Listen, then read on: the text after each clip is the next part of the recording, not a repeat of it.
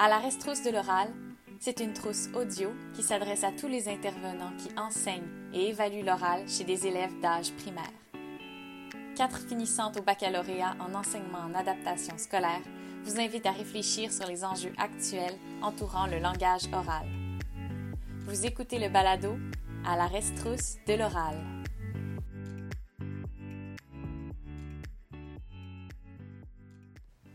Alors bonjour, bienvenue au podcast euh, à la restrousse de l'oral. Aujourd'hui, on se parle des compétences langagières à développer à l'oral. Euh, pour ce faire, on s'appuie sur un ouvrage de référence qui a été publié chez Chenelière Éducation qui s'appelle Enseigner l'oral, c'est possible. C'est écrit par euh, Lisanne Lafontaine et Christian Dumais et il y a une préface de Ginette Plessis-Bellaire. Alors, dans ce podcast-ci, euh, je vais vous parler plutôt des, compétences à développer et euh, leur manifestation, euh, à quoi ça ressemble un bon développement ou un moins bon développement de ces compétences-ci. Et dans le prochain podcast, on va vous parler des ateliers formatifs, qui est une démarche d'enseignement que proposent ces auteurs-là pour enseigner puis intégrer en fait l'enseignement de l'oral au quotidien dans notre pratique.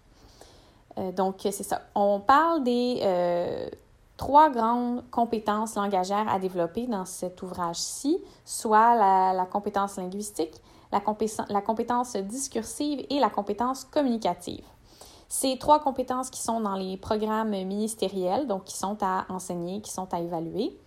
Et euh, pour chacune de ces compétences-là, il y a différentes, différentes façons de les travailler et on peut faire cela par les ateliers formatifs qui vont être présentés dans un prochain balado. Euh, c'est une classification des compétences qui est présentée par Préfontaine, Lebrun et Nakbaer, euh, 1998. Et euh, donc, euh, dans ce balado-ci, je vais faire une description brève de chacune des compétences, de leurs particularités, des conséquences aussi d'une faiblesse dans une des, une des compétences langagières, à quoi ça peut ressembler, et euh, le but, en fait, de tout ça, c'est de vous permettre d'avoir des pistes concrètes d'enseignement à intégrer à la démarche de l'atelier formatif. Donc, euh, pouvoir aussi mieux peut-être cibler euh, les difficultés langagières de vos élèves, dans quelle sphère elles se situent, dans quelles compétences et qu'est-ce qui va être plus précisément à travailler. Donc, voici le podcast sur les compétences langagières. Bonne écoute!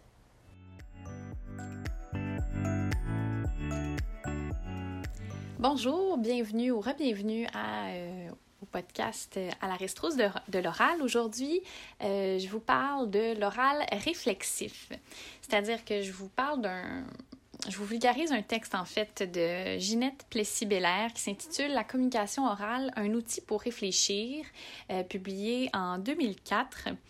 Euh, dans la revue Québec français. Et euh, aujourd'hui, en fait, j'ai envie de vous parler de cet élément parce que euh, c'est une, une, autre conception de la communication orale. sa place, en fait, dans le programme de formation de l'École québécoise. Est-ce qu'on l'exploite à sa juste valeur? À quoi ça sert concrètement l'oral? c'est quoi ces retombées?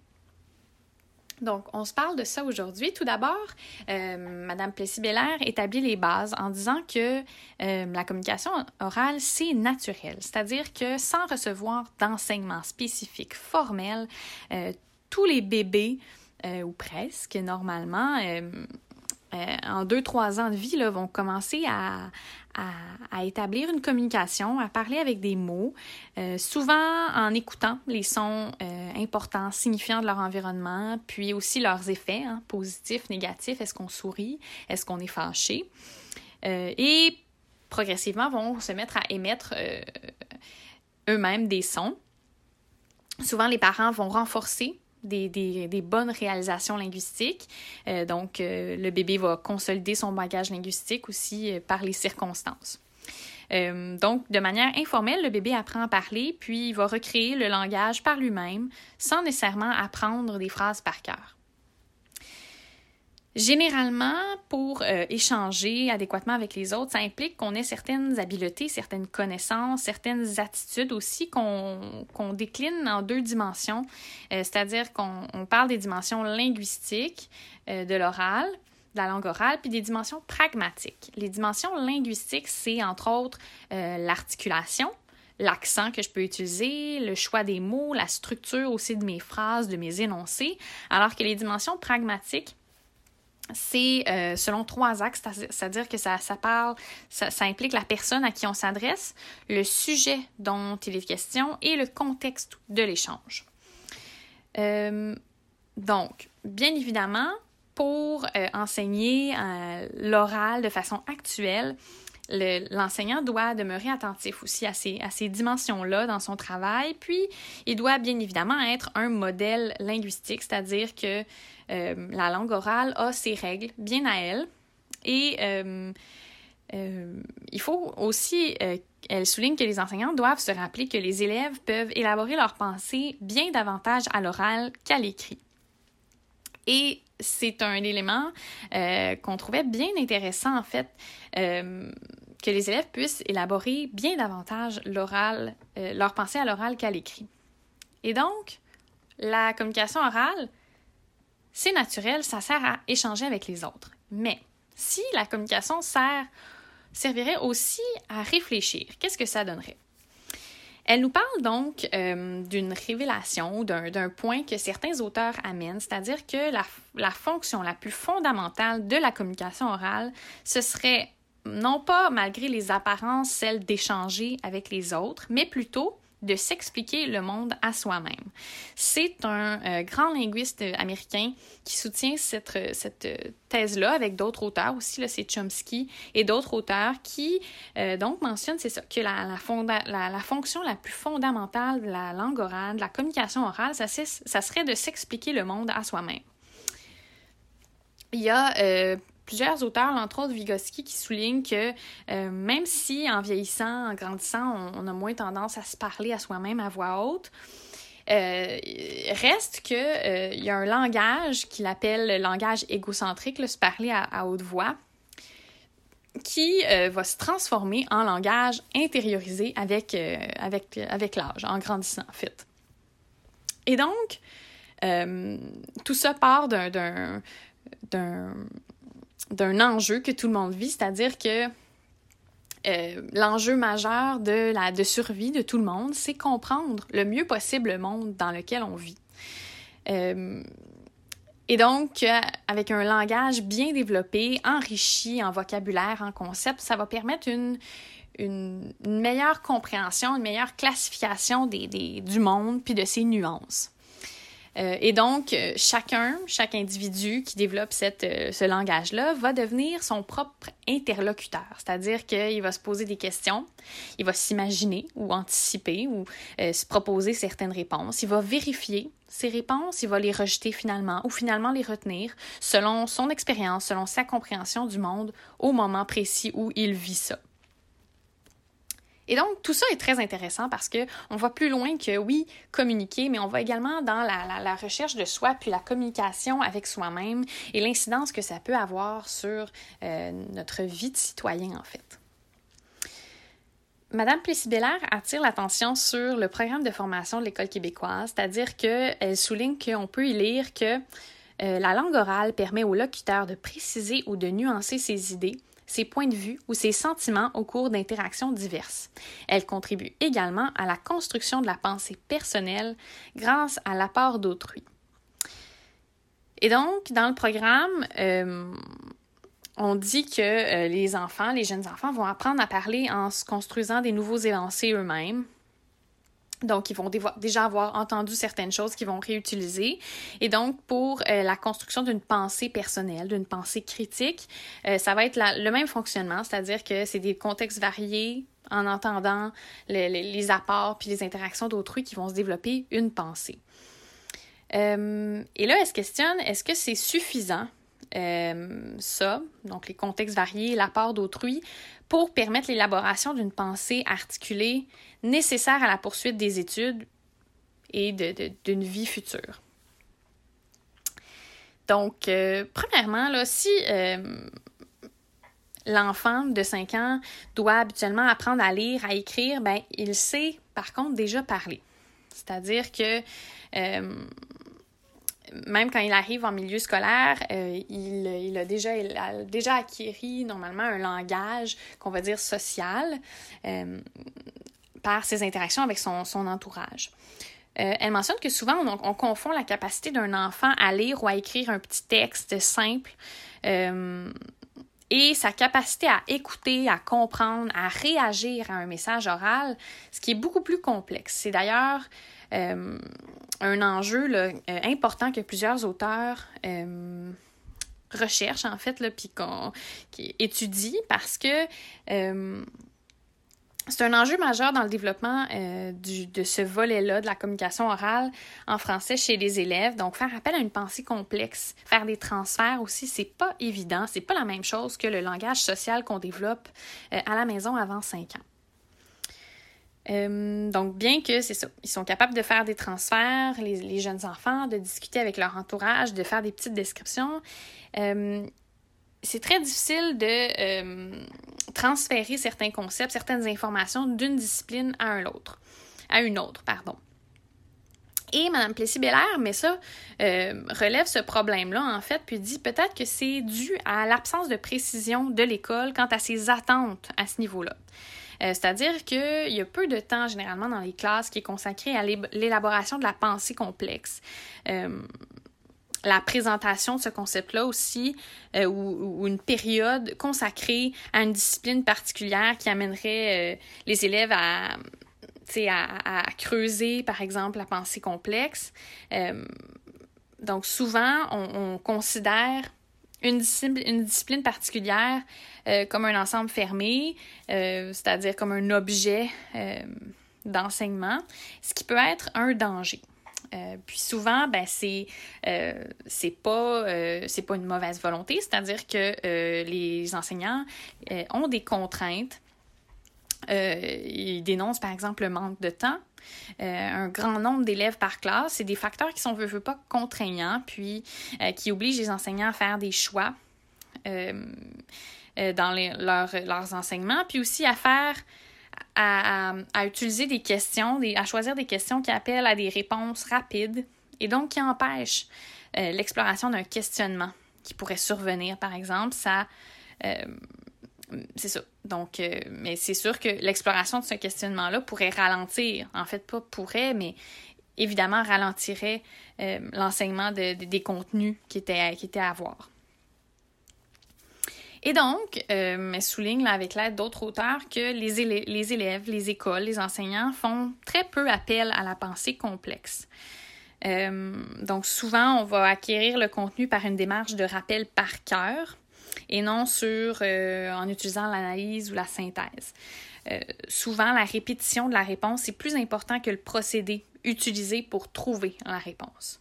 Et donc, euh, généralement, les élèves, même les enseignants, sont habitués à composer avec l'apprentissage euh, de niveau, avec des niveaux de complexité un peu plus bas. Euh, on souligne, Souza souligne qu'on ne peut pas enseigner à penser aux élèves, mais c'est quand même possible de leur apprendre à organiser les contenus pour faciliter un traitement plus complexe quand ils vont y faire face. Euh, donc, il suggère là, de revenir, euh, il suggère en fait, lui, de revenir à, l'utilisation du modèle de taxonomie de développement cognitif de Bloom, sur lequel euh, je ne m'étalerai pas trop, mais qui est en gros, qui est un modèle pédagogique qui propose une classification des niveaux d'acquisition des connaissances. donc du niveau moins complexe jusqu'au plus complexe, c'est-à-dire la connaissance, la compréhension, l'application, l'analyse, la synthèse et l'évaluation. Euh, il souligne aussi que c'est pas immuable, c'est-à-dire qu'on peut circuler d'un niveau à, un autre pendant un exercice ou pendant un exposé sans problème. Et donc, euh, il soutient que c'est ce, modèle-là pédagogique, ça serait un des outils les plus utiles pour amener les élèves, euh, puis surtout ceux qui sont plus lents ou qui sont plus en difficulté, à des niveaux de réflexion un peu plus élevés. Et donc, je reviens à la communication orale, puis à cet outil euh, de réflexion. Comment l'oral peut être réflexif?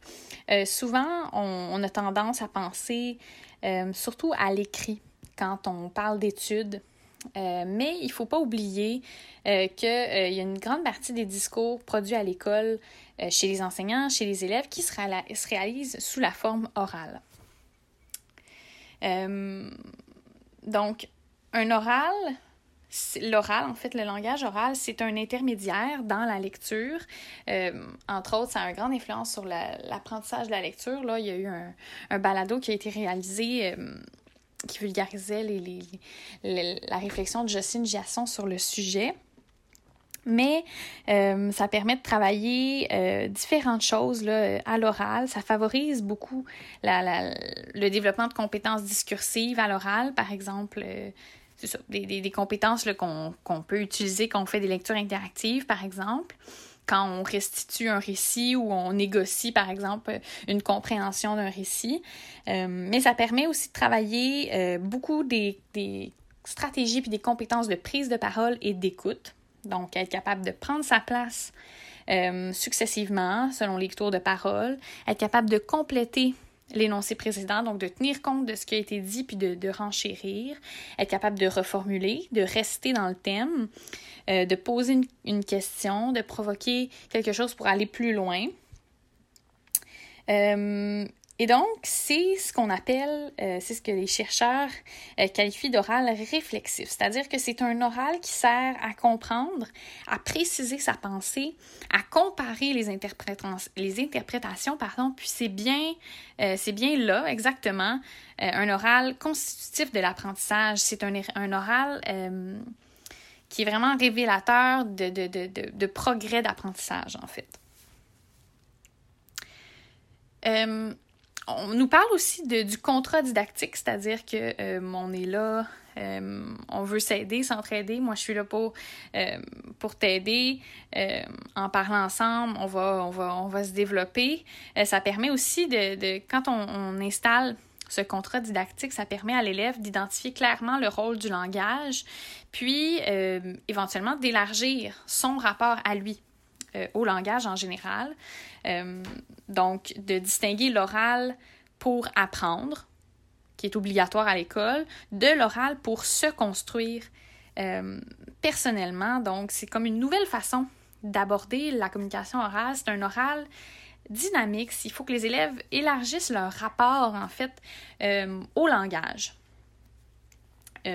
cette, cet oral dynamique, cet oral réflexif vise à préparer des citoyens de demain, en fait, à être des, à des citoyens capables de s'ajuster rapidement à des contextes variés qui vont être présentés, euh, avec des, des, compétences qui vont avoir plus ou moins développées là, pendant leur parcours, euh, mais qui vont être capables de développer dans, dans, dans, des, de réinvestir du moins dans des nouveaux contextes. Et donc, euh, elle soutient, Madame Plessis-Bellaire, que c'est un moyen à explorer plus précisément, en fait. Euh, c'est un enjeu également pour les enseignants, euh, bien évidemment, à utiliser. Euh, il faut que les élèves, les enseignants soient prêts à travailler à partir des représentations des élèves, c'est-à-dire de d'entrer en dialogue avec les perceptions, les conceptions des élèves, puis à les à les faire évoluer, à les ramener parfois vers les savoirs à enseigner. Donc, il faut que les enseignants soient capables de naviguer dans tout ça. Il faut également, bien évidemment, que les, enseignants soient à l'aise de travailler à partir des erreurs, à partir des obstacles qui vont être rencontrés dans l'apprentissage. Et euh, ben, il faut se baser sur le fait que apprendre, c'est pas d'abord mémoriser, euh, emmagasiner des informations, mais plutôt restructurer son propre système de compréhension du monde, donc le moduler au fil des apprentissages. Euh, donc, ce qu'on attend de l'enseignant, euh, en lien avec tout ça, bien évidemment, c'est ça, ça, en fait, on, exige de lui la capacité à amorcer le dialogue sur un savoir particulier avec euh, les élèves, à être capable de maintenir leur intérêt aussi sur ce sujet-là, euh, à instaurer un contexte qui facilite les interactions, les questionnements entre les élèves, les argumentations, euh, être capable d'établir des liens logiques entre tout ça, à partir tout ça de leur représentation, bien évidemment. donc, parler ensemble pour s'aider à mieux comprendre, à aller plus loin dans le questionnement, à réfléchir ensemble à voix haute. Euh, Dans le même ordre d'idée, ben, bien évidemment, l'enseignant doit tenir compte des conduites langagières, des différentes conduites langagières qu'il peut croiser l'enseignant va se trouver euh, des, des, des, façons, des interactions verbales. Euh, certaines vont être plus magistrales, euh, mais d'autres, en fait, ce qu'on vit, c'est le dialogue, c'est-à-dire d'être capable de dialoguer avec l'élève pour faire progresser ses savoirs en fonction de ce que révèle ses dires à lui sur ses modes de raisonnement puis sur ses propres conceptualisations.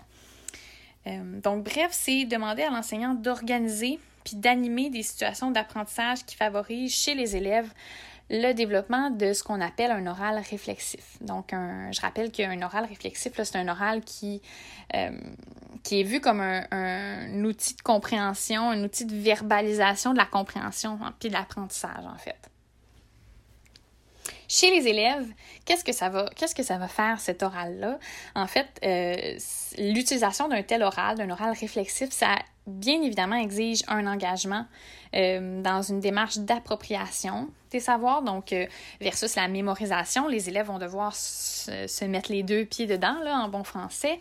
donc, ça va favoriser chez eux l'établissement de liens faire des transferts, euh, établir aussi des, des liens d'explication, de, justification entre leur représentation actuelle, puis bien évidemment un déséquilibre qui va être provoqué par euh, les avancées de l'enseignant, ce que l'enseignant va amener, ou même par les, les, confrontations avec les autres.